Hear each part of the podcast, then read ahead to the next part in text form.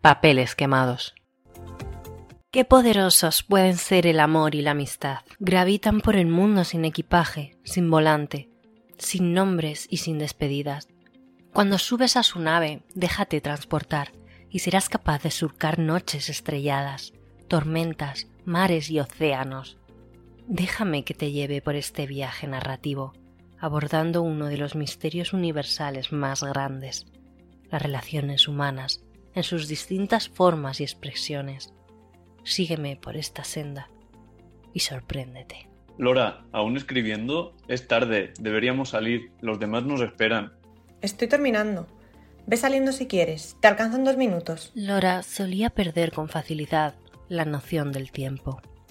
Ni le gustaba tardar, ni le disgustaba. Descuidaba este detalle sin más. Una chica que atraía la atención de la gente con su coquetería atrevimiento. Todos en el grupo la apreciaban y algunos de ellos hasta la deseaban. Era el caso de Leo, que ahora era su chico, quien la acompañaba en sus aventuras más locas y en sus fantasías de cama, aun siendo ellos dos muy diferentes. Leo provenía de una familia de bien que había vivido en la parte alta de Barcelona durante siglos, catalán de arraigo, y de valores que había caído enamorado de la hippie del grupo. Tras una tranquila jornada playera, habían salido de cervezas por los bares de la Barceloneta.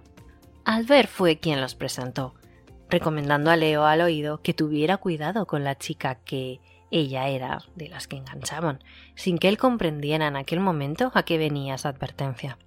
Algún tiempo después, Leo pudo entender el aviso de su amigo, pero no le quiso dar demasiada importancia.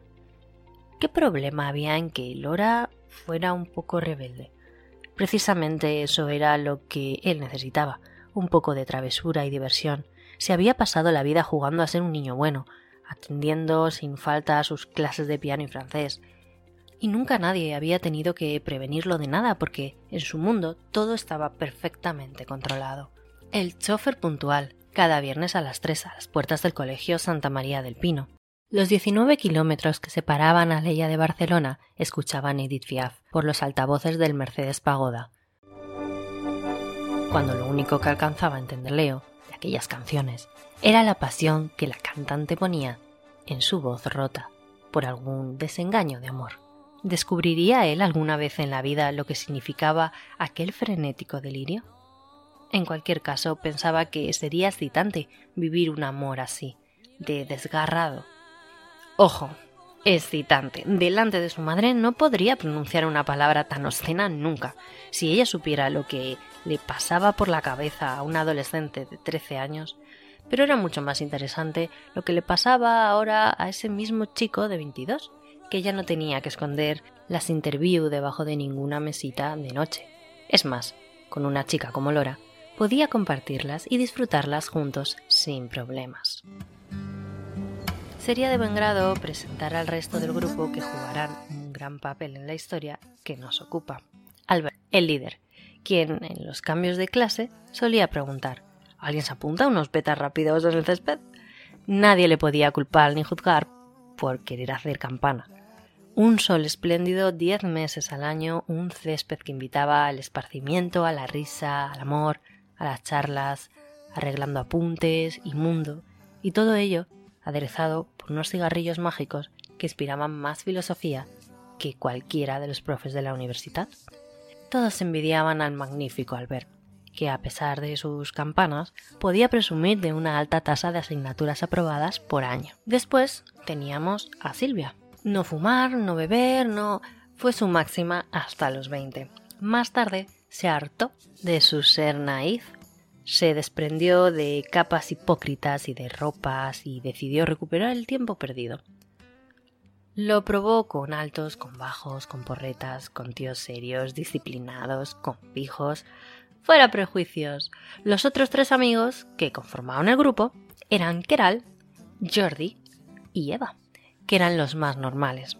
Iban a clase, cogían apuntes y si alguien se los pedía para fotocopiar, hacían algún trueque nada de dejarlos copiar de manera altruista. Un CD de héroes por el primer trimestre de química, unos LP de Guns N' Roses o REM por los que Don Efeliu había monologueado durante dos trimestres. Toda una joyita de tostón filtrado en algo fumable. En fin, aquí de nuevo los aventajaba Albert, porque en casa tenía un Amstrad con un router de conexión telefónica a Internet con el que pasaba tardes y tardes bajando CDs para sus contrabandos estudiantiles.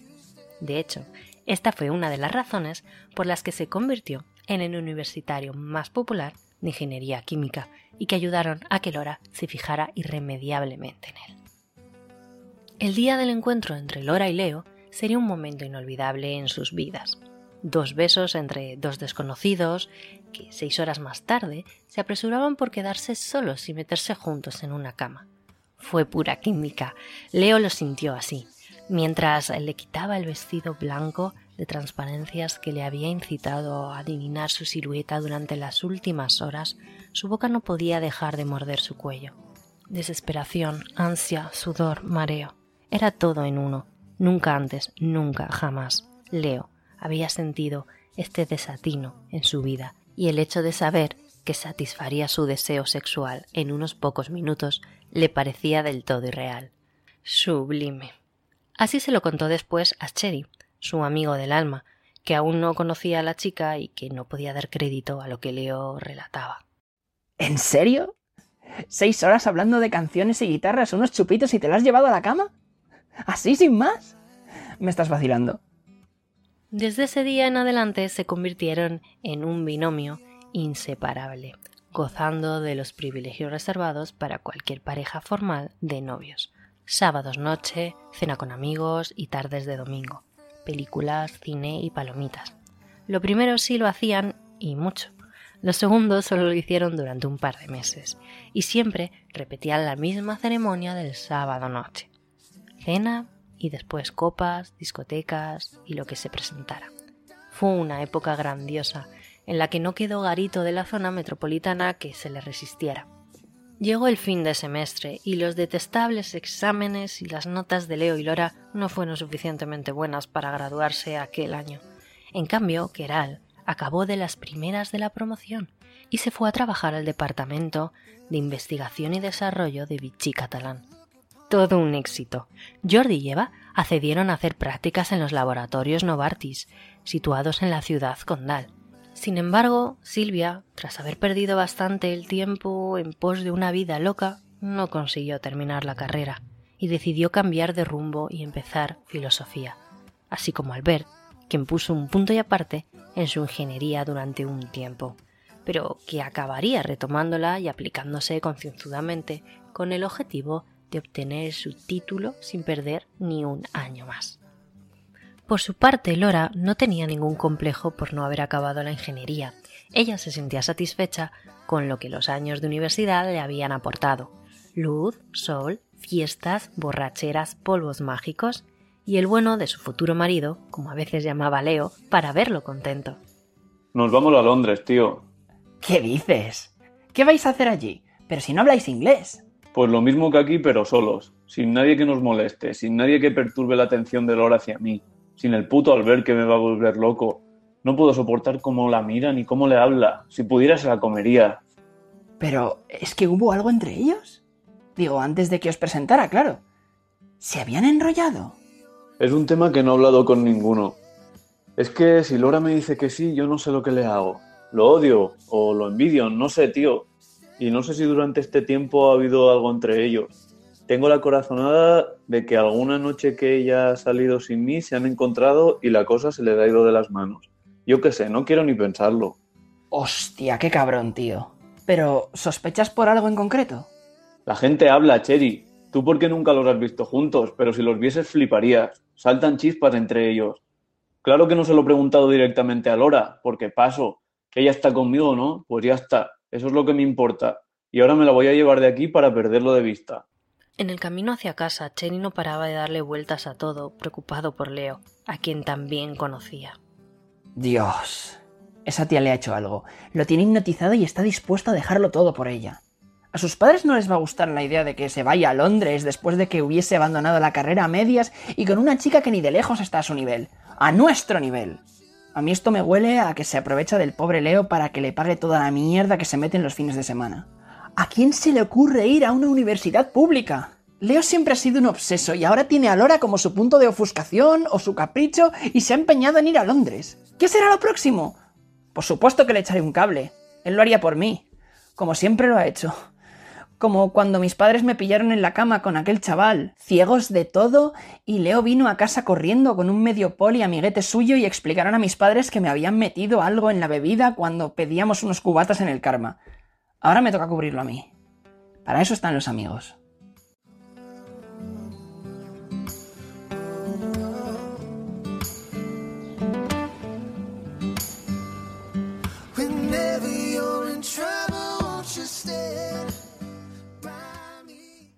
La primera impresión de Londres fue fría, gris y húmeda, pero no triste. Lora hacía la payasa sin parar. El sábado anterior había estado en el Elsenkant y dijo que había comprado algo a buen precio que a Leo le encantaría. Y efectivamente, como todo lo que ella hacía, a Leo le apasionó. Era una Polaroid instantánea con la que se retratarían en los lugares más representativos de la ciudad. El Big Ben, dentro de una cabina, en un autobús de dos plantas, en Trafalgar Square. Pero el estreno de la cámara no tuvo nada que ver con los emblemas londinenses y acabó siendo cómplice de instantáneas íntimas en una atmósfera mucho más lujuriosa. La pensión en la que se hospedaban era cochambrosa, pero no les importó y pronto se integraron en los suburbios de Camden. Consiguieron material de primera para convertir su inmundo cuarto de hostal de posguerra en la más maravillosa de las suites de un hotel parisino.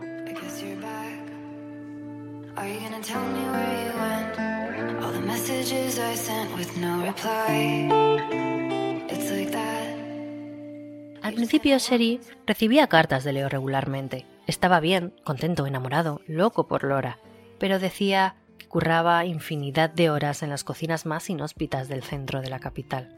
Trabajó de lavaplatos, de cocinero de comida china en el Soco, y el último puesto del que Cherry tenía constancia era de camarero en un sofisticado bar en el pomposo barrio de Chelsea. Laura había tenido más suerte. Al parecer era bastante viva con el inglés y trabajaba en la City como secretaria en una agencia de turismo, disfrutando de un horario de oficina con el privilegio de fines de semana libres. En las últimas cartas Leo parecía bastante desanimado cuando contaba que tenía que trabajar los sábados y domingos, mientras Lora pasaba ese tiempo socializándose con sus nuevas amistades por los locales de moda de la ciudad. Claro que él no le podía reprochar nada. Gracias a lo que ella ganaba, habían podido cambiar de apartamento y alquilar uno para ellos dos solos, más grande y mejor. Pero no lo podía evitar, estaba celoso. También estaba el tema del inglés, que le hacía sentir un tanto frustrado y sabía que necesitaba mejorar para ponerse a la altura de ella, optar a un mejor trabajo y demostrarle lo que él valía. Entonces Sherry dejó de recibir sus cartas intentó localizarlo en el último número de teléfono que tenía de ellos, pero en este ahora respondía una familia de chinos, con la que apenas se podía comunicar y que no le podía proporcionar ninguna información de los españoles. Pasado casi un año sin noticias de su amigo, Cherry se sentía inquieto y compró un billete para viajar a Londres, aunque no estaba muy seguro de si finalmente volaría. Había comprado su pasaje por internet en una aerolínea nueva de bajo coste, EasyJet, y aún dudaba si tenía un ticket de avión legal para embarcar o si se trataba de una especie de timo de la estampita.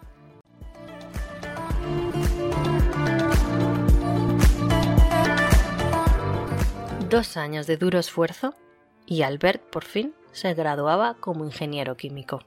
Podía describir esta última etapa de su vida como la menos pícara y más tediosa, pero se sentía muy orgulloso del resultado conseguido. No obstante, solía confesar para sus adentros que no era feliz, que le faltaba algo, que le faltaba a ella. Me había faltado en la facultad rondando por la cantina con su pelo despeinado de chica distraída y sus paquetes de fortuna chafados en el bolsillo del pantalón. Me faltaba su mirada, su atrevimiento, sus propuestas gamberras y sus límites. ¿Por qué se tuvo que enamorar el inocente Leo de ella? Fue un capullo. Yo le advertí que esa tía no era para él. Pero él qué coño sabía de ese tipo de vida. No sabía nada de ella ni de lo que era capaz de hacer. Me mordía. Me encantaba que me mordiese. A solas, en casa, antes, después. Me mordía incluso cuando Leo se daba la vuelta e iba a pedir los whiskies como una gata que no podía permanecer en el tejado, promiscua desde las uñas hasta la punta de su cola erguida. pavoneándose mientras andaba por los travesaños de unos y otros. Cuánto soñábamos juntos, cuánto nos prometimos. Pero el puto incidente de mierda no me dejó retenerla y se marchó. Así, sin más, sin cruzar palabras, sin discutir, sin anunciarme que cogía la maleta y se iba y que lo nuestro había terminado. Pero no terminó. Nunca terminó y nunca terminará. Los dos lo sabíamos desde la noche de San Juan. Debería llamarla y visitarla en Londres.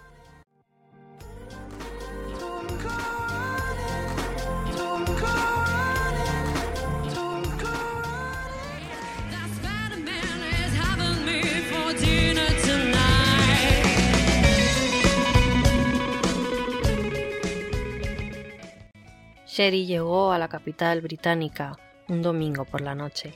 La ciudad le dio la impresión gélida y nebulosa que siempre había imaginado. La noche estaba cerrada, apenas circulaban vehículos ni peatones a aquella hora, que para él no eran más que las siete y media de la tarde. Por fin estaba pisando suelo inglés, suelo de conquistadores, de narradores, de inventores y de clásicos vanguardistas. Inglaterra olía a pozo e historia, pero también a nueva ola de artistas que querían expresarse y contar al mundo que todo era posible.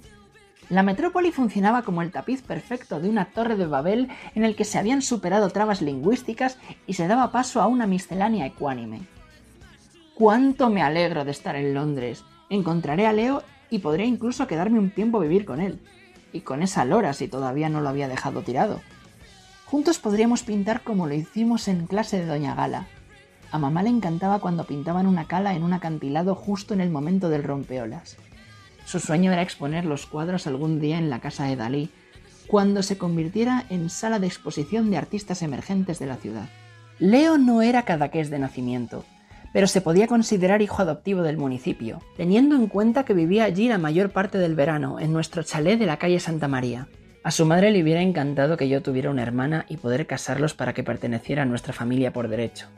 Pero al final tanto lo agobió con el tema de la chica perfecta que mira con qué clase de mujer acabó escapando de sus dominios. Si su madre la hubiera conocido, nunca hubiera probado su relación. Seguramente yo tendría que haber interferido. Bueno, quizá todo va bien y me estoy preocupando solo por las ganas que tengo de saber cómo está. ¿Cómo dijo que se llamaba la residencia en la que se alojaba? Era algo como Trinity y quedaba cerca de Camden Block. De eso estoy seguro, porque Leo me contó un día que bajó corriendo a buscar a Lora tan enajenado que había salido de casa sin zapatillas y que alguien lo vio en aquel mercado con esas fachas, le ofreció las suyas propias. Voy para allá. Tengo que encontrar a mi amigo lo antes posible.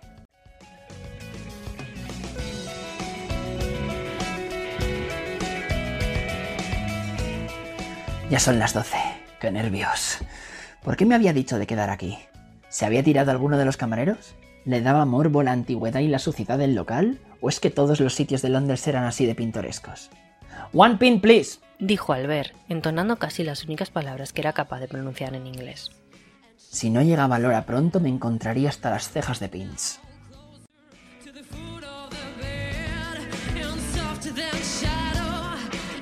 Y allí estaba, por fin.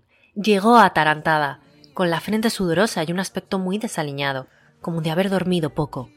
Albert se sorprendió al verla así, pero ella enseguida lo engatusó y evitó todo tipo de preguntas. Tenían poco tiempo para los dos, y no podían ir a casa. Leo se había obsesionado con los celos y se comportaba como un auténtico detective. Incluso sospechaba que algunas veces la seguía. Dos años en Londres habían hecho mella en su relación y había causado mucho dolor entre ambos. Ella había pensado mil veces en abandonarlo, en que cada uno siguiera su camino sin el otro. Pero Leo le suplicaba una y otra vez que no se fuera, que él moriría sin ella. La verdad es que se fue de las manos todo, tío. Todo. Ya no era diversión, ya era puro vicio. Cualquier mandanga, pavo. Le daba todo. Yo, como siempre, ya sabes, me gusta, pero controlando. Unos días sí otros no. No puedes ir de continuo globazo, joder.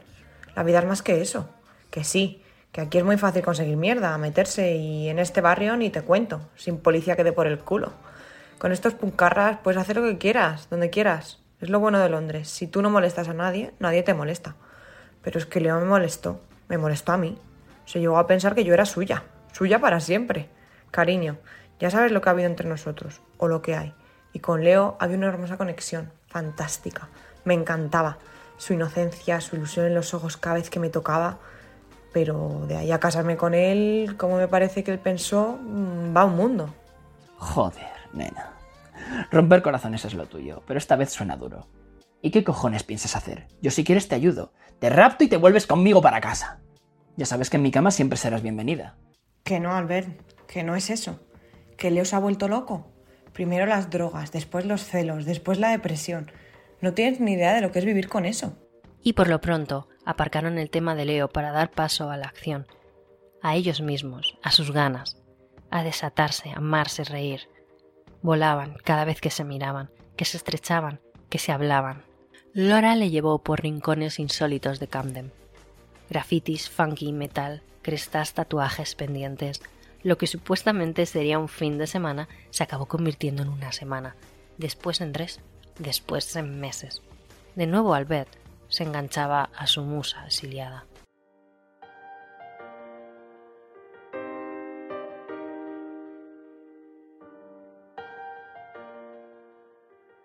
Hola chicos, ¿qué tal? Si os veo muy bien. ¿Cómo vais? ¿Qué es eso tan importante que tenéis que anunciar? ¿Qué tal? Jordi y yo te queríamos dar la noticia en directo. ¡Nos casamos! Pero... ¿Cómo? ¿Cuándo? Nos casamos en verano, en la playa, en nuestra querida Barceloneta. Boda íntima, no te pienses, pero claro, nos gustaría que vinieseis todos. Ya sabes, tú, Silvia, Albert, Lora y Leo. A la Silvi se lo decimos el viernes, que hemos quedado para tomar unas cervezas. De Albert, lo último que sé es que cuando terminó la carrera se fue para Londres. Creo que quedó allí con Lora y Leo para hacerles la visita, pero no sé si volvió. Ya, que igual se quedó en Londres un tiempo como de Erasmus, ¿no? Oye, ¿y qué os parece si hacemos visita sorpresa por allí? Se lo decimos a Silvia y nos vamos todos para allá, tipo despedida de solteros, así a lo grande. Y así fue como en un par de semanas habían preparado su viaje y sorprenderían a sus amigos en Londres para invitarlos personalmente a su boda.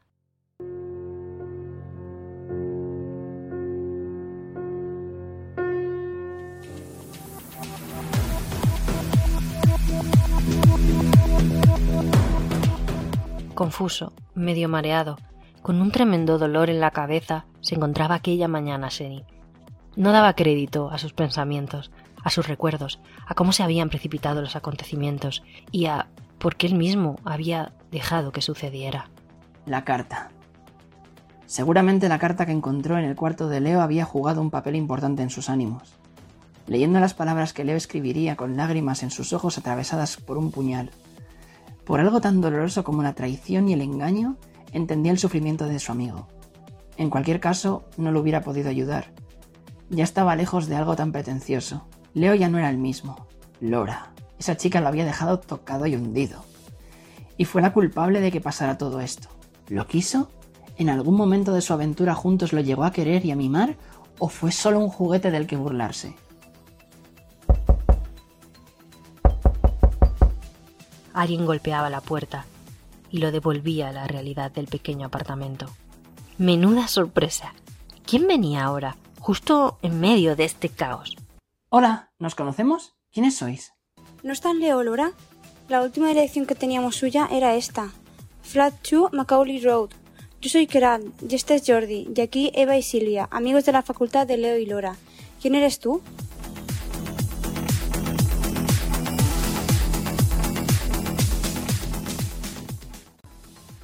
Dejaron allí sus maletas y Sherry los llevó a dar una vuelta por el barrio. Llegaron a The Elephant's Head y pidieron cada uno una cerveza. La noche les sumió en profundas conversaciones y al cabo de unas horas y unas pintas, todos estaban al tanto de la situación de los tres que faltaban. Trazaron un plan y se organizaron como grupo, como una pandilla de héroes con la misión de salvar el destino de las vidas de sus amigos. Geralt repartió las tareas a cada uno. Primero buscarían a los tres, remarcando que no pararían hasta encontrarlos. Una vez dieran con su paradero, se los llevarían a casa. Cherry, que ya conocía un poco Londres, lideró la batida, colgando fotos de los chicos dentro y fuera de un sinfín de pubs y bares de Camden y del centro, en los túneles que se escondían bajo las vías del tren, en hospitales situados en todas las zonas de la ciudad y hasta en los aeropuertos. Aunque sonara peliculero, empapelaron todos los aeropuertos con fotos ampliadas a color de sus tres amigos, con un encabezamiento que rezaba en inglés Amigos desesperados buscan a tres de los suyos para un reencuentro muy especial. Ofrecen recompensa a quien pueda darles cualquier información a su respecto. Con un número de teléfono británico fijo a pie de foto. Jordi y Eva se habían quedado de guardia en un piso que habían alquilado para todos en el mismo barrio, aferrados a un teléfono color pistacho atendiendo a todo tipo de llamadas, que a pesar de ser muy numerosas, no esclarecían nada sus investigaciones.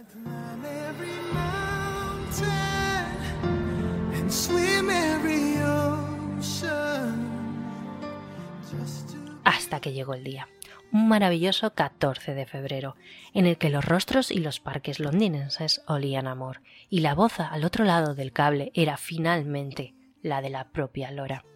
Sollozando, con la voz entrecortada, casi como un hilo a punto de quebrantarse, que entre lágrimas y lamentos les decía que estaba lejos y que lo sentía. Demasiado lejos para dejarla perderse, demasiado lejos para volver hacia ellos, para llorar, para hablar. Eva, que era la persona más tierna que conocía, consiguió calmarla, hacerla permanecer en línea el tiempo suficiente como para sonsacarle alguna pista de su paradero. Jordi apuntó lo que Eva le iba diciendo, pero cuando reparó en que lo que tenían eran unas coordenadas y no una dirección, y necesitaba chequear con las chicas de nuevo lo anotado, la llamada se cortó. Joder, Evita, alegra esta cara, tía, que lo hemos conseguido. Laura nos ha llamado y ya sabemos dónde está. Ahora hay que descifrar dónde quedan estas coordenadas. ¿Dónde coño está esto? Jordi, Laura no está bien. Su voz, sus palabras. No me ha dado muy buenas vibraciones. Estaba, no sé, casi como oída. Como oída, dices. Bueno, esto no es nada nuevo en ella. Laura es así. Cálmate. Seguro que va medio enchufada, como siempre. No, no. Esta vez no es eso. Más allá de lo que decía. Era el cómo lo decía. No sé, sus palabras me han dado escalofríos. Latitud 50 grados 54 14 norte, longitud 1 grado 24 15, ya lo tenían. Mr. Massey había sido muy amable con aquel grupo de jóvenes españoles que parecía realmente interesado en descubrir el punto al que aludían las coordenadas. No pertenecían a Londres, pero sí a una ciudad al sur bastante próxima, Southampton, nombre que escuchaban por primera vez. La profesora Massey les regaló algunas notas históricas sobre el sitio. Estaba considerado como uno de los principales puertos de Reino Unido y había llegado a alcanzar mucha fama por haber sido el punto de partida del Titanic en su viaje inaugural. Qué mal rollo, pensó Silvia acordándose de la recién estrenada película en la que la hermosa Catherine Zeta Jones quedaba completamente destrozada al perder congelado al fugado amante Jack Dawson, que tanto le había dado en unos pocos días.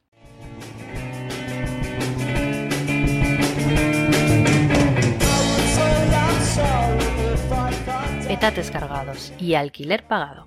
La pandilla de los cinco amigos, convertidos ahora en los Sherlock Holmes españoles, compraron sus billetes de ida hacia la villa portuaria. El boleto era caro, pero el valor de sus esperanzas era más alto que el de sus carteras y las pocas libras que les quedaban. Silvia pensó que necesitarían algo de dinero para pasar algún tiempo indefinido por allí, y se le ocurrió poner en acción sus dotes artísticas para ofrecer espectáculo en la calle, en los pubs o donde hiciera falta y así ganarse unas libras. A estas alturas de su periplo, lo único que se planteaba era traer consigo a sus amigos a cualquier precio. Y no se rendirían ante las pequeñas adversidades, ni siquiera las económicas. Seri se sumó a la propuesta escénica de Silvia.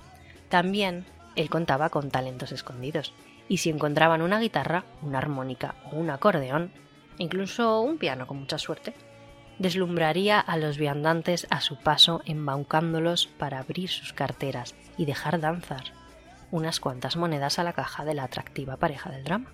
Estrenaron su esporádica exhibición la misma noche que llegaron a su destino. Encontraron un rinconcito en la plaza principal y entre las mantas y cantos de vagabundos y algunos ocupas ebrios del lugar, acomodaron sus atrezos y una caja de cartón para las donaciones. Durante al menos unas horas fueron capaces de olvidar lo que les había llevado hasta allí, y pudieron reír, bailar y emborracharse. Ahora abrazados, ahora saltando, ahora lloriqueando, y hasta hubo momentos para besos y encantos.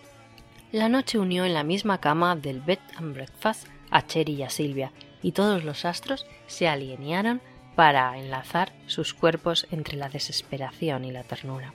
Y Cherry pudo por fin empatizar con la fascinación que probablemente Lora había evocado en Leo, la pasión dormida que su educación y sus padres les habían ido arrebatando y aprisionando en el fondo de sus adentros entre protocolos, correcciones e hipocresías.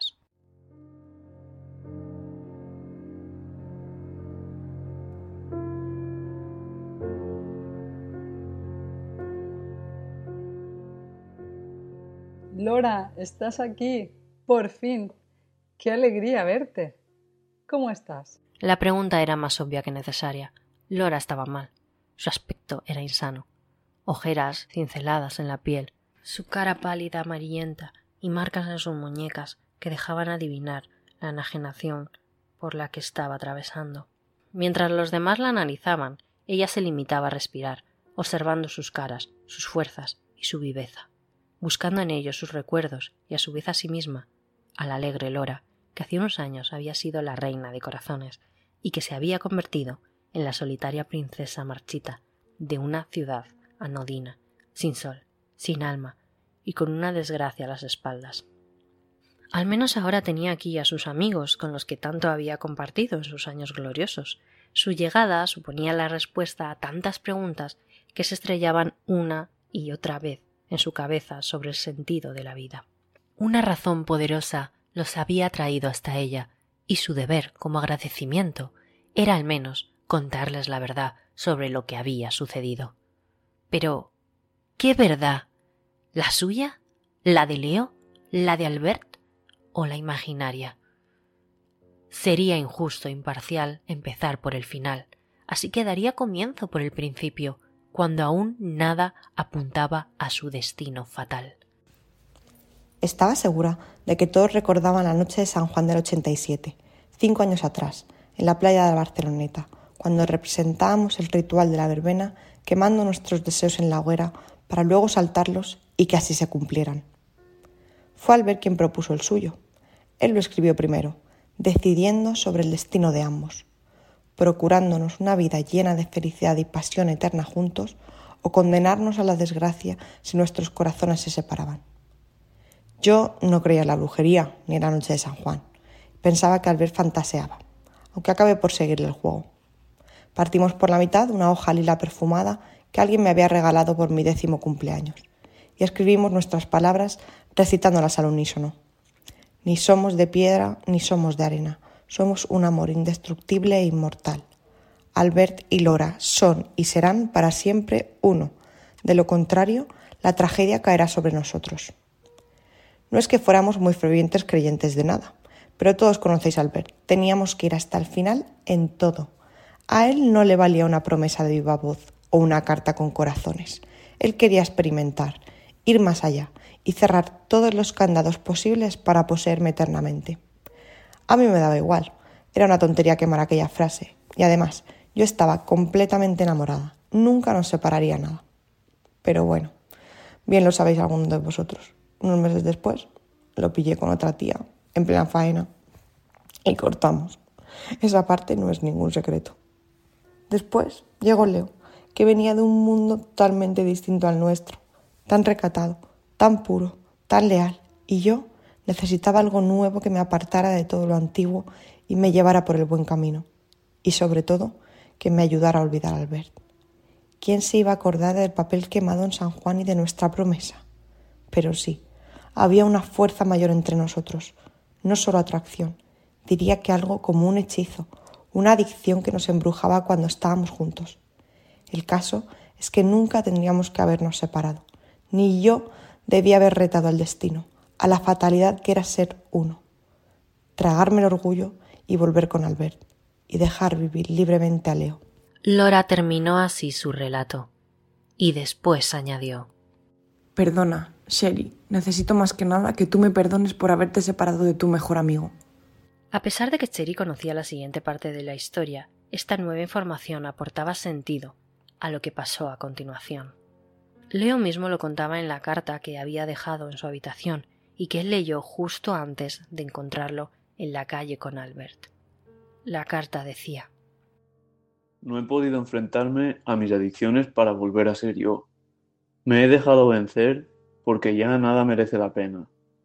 Mi suerte estaba escrita desde hace mucho tiempo y una fuerza del más allá grita en mi cabeza incansablemente que me quite del medio, que esta vida me ha relegado al sufrimiento.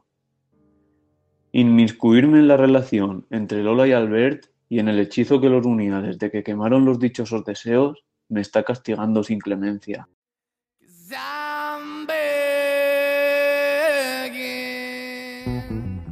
Leo parecía aún más inequívoco que nunca cuando lo encontró en la calle esposado Albert, trastornado, pero convencido de lo que hacía, y lo había amanillado a su brazo derecho sin que el otro tuviera tiempo ni siquiera para resistirse.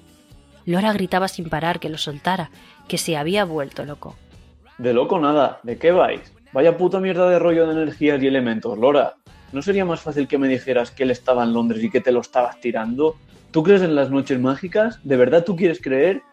Pues hoy no San Juan, pero verás como yo también purifico, porque soy puro fuego y estoy dispuesto a quemar todo lo viejo. A partir de ahora vamos a empezar desde cero, preciosa. ¿No es lo que siempre me decías que querías? Vamos a empezar un mundo nuevo, verás. Primero voy a limpiar el camino eliminando toda la mierda, empezando por este. En ese momento Cherry entró en escena, intentando calmar a su amigo, quien estaba muy fuera de sí, y lo único que le pidió es que lo dejara en paz, que tenía que acabar con este asunto y que vigilara a Lora y no permitiera que lo siguiera. Cherry tuvo que dar su palabra a su amigo y desapareció con ella sin mirar atrás, dirigiéndose al pub más cercano de la calle, donde pasaron la noche hablando, bebiendo incluso llorando. Ninguno de los dos sabría qué sería de Albert y Leo, pero ambos obedecieron las instrucciones de Leo sin oponerse, sabiendo que era inútil, que él solo pararía si se enfrentaba a sus fantasmas a su manera, y Albert era uno de los principales, a batir de manera urgente. Seri respetaría sin vacilación la decisión de Leo, porque quería apoyar a su amigo, y no intentaría pararle los pies, y ella tampoco lo haría porque se lo debía. Le debía como mínimo la dignidad, después de todo el desprestigio que le había causado. Lora selló el momento de la despedida con una frase de incertidumbre que inquietó a Sherry. Sherry, si no puedo, si no puedo con todo esto, que ya me pesa por todas partes, iré a buscarlos. Yo sé lo que le debo a Leo, pero también sé lo que amo al ver, que me sentiré responsable de todo lo que le pueda pasar en manos de tu amigo. Lo siento. A tu pregunta, sí, le llegué a querer y lo intenté siempre. Pasaron dos días más en Southampton, tiempo suficiente para contactar con la policía y asegurarse de que en los últimos meses no habían encontrado a nadie que correspondiese con la descripción de los chicos en los hospitales ni se habían dado informes de cadáveres sin identificar por las costas de la zona. Lora ya había realizado la consulta meses atrás, antes de caer en su estado de depresión profunda. Y cuando aún tenía la certeza de que Leo había ido para la ciudad portuaria con Albert. Pensó en Southampton como primera opción porque Leo le había comentado alguna vez que aquel sitio la atraía, ya que era el origen de la leyenda del héroe perdedor que se había colado en el Titanic por un golpe de suerte, pero al cual la fatalidad lo persiguió hasta apartarlo de aquella inmerecida majestuosidad ajena. Él se sentía como aquel Jack Dawson a bordo del transatlántico que acabaría sacrificando su insignificante vida por la de su amada.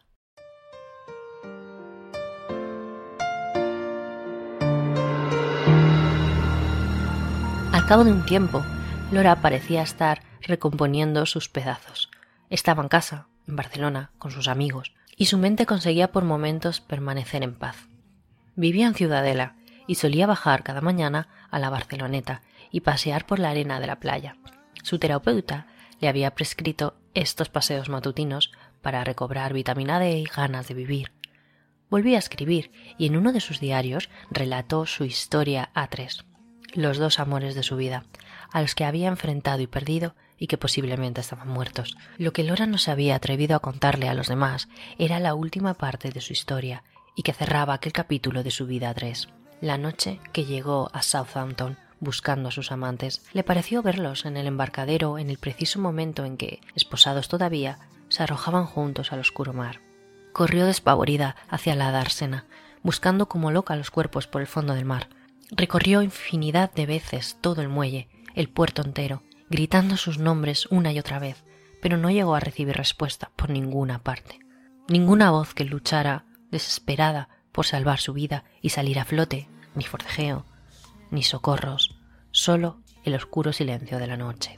Cuando la mañana empezaba a brotar, continuó oteando el mar, los andenes, los barcos, pero no atisbó ni vio nada que le pudiera confirmar que lo que había visto hubiera sido real. De ahí su enajenación, su impotencia, su tormento. ¿Fue un hecho real o imaginario? Sus intentos de suicidio habían desaparecido desde el reencuentro con sus amigos, y se sentía muy arropada por ellos. Jordi y Eva se casarían la próxima semana, precisamente en la noche de San Juan, aprovechando que al día siguiente era festivo.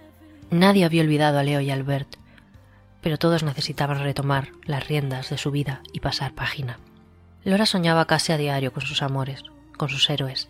Soñaba incluso despierta, los veía en las caras de la gente que se cruzaba por las calles, en las tiendas, en las bibliotecas, y siempre seguía aquellas caras hasta que se mezclaban entre la multitud y les perdía la pista.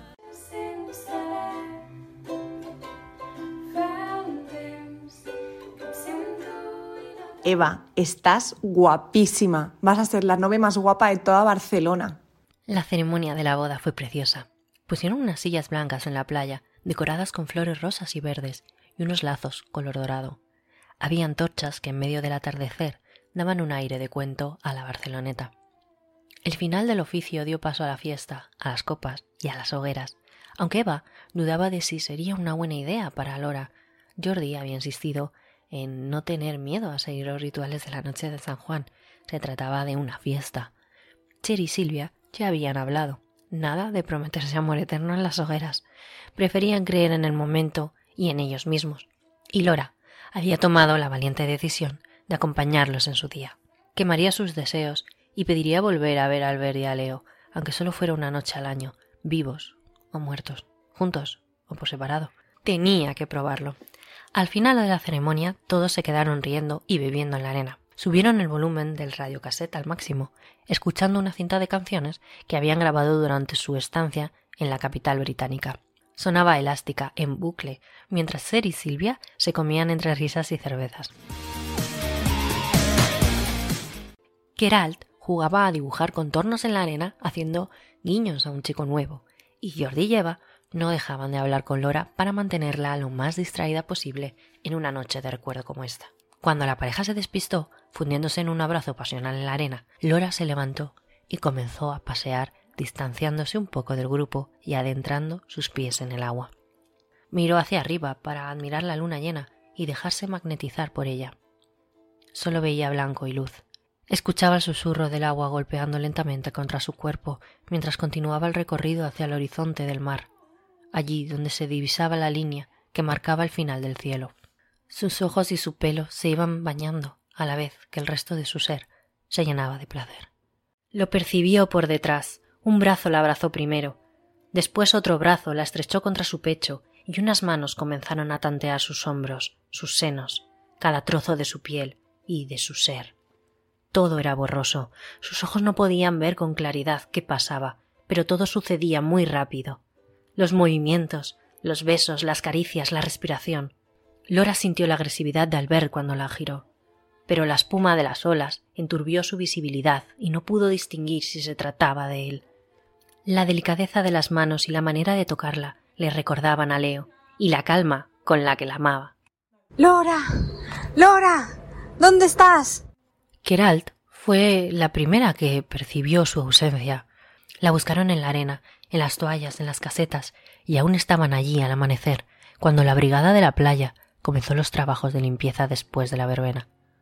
Nunca hallaron ni rastro de su amiga. A ella también parecía que se le había tragado la tierra. O el mar. O San Juan.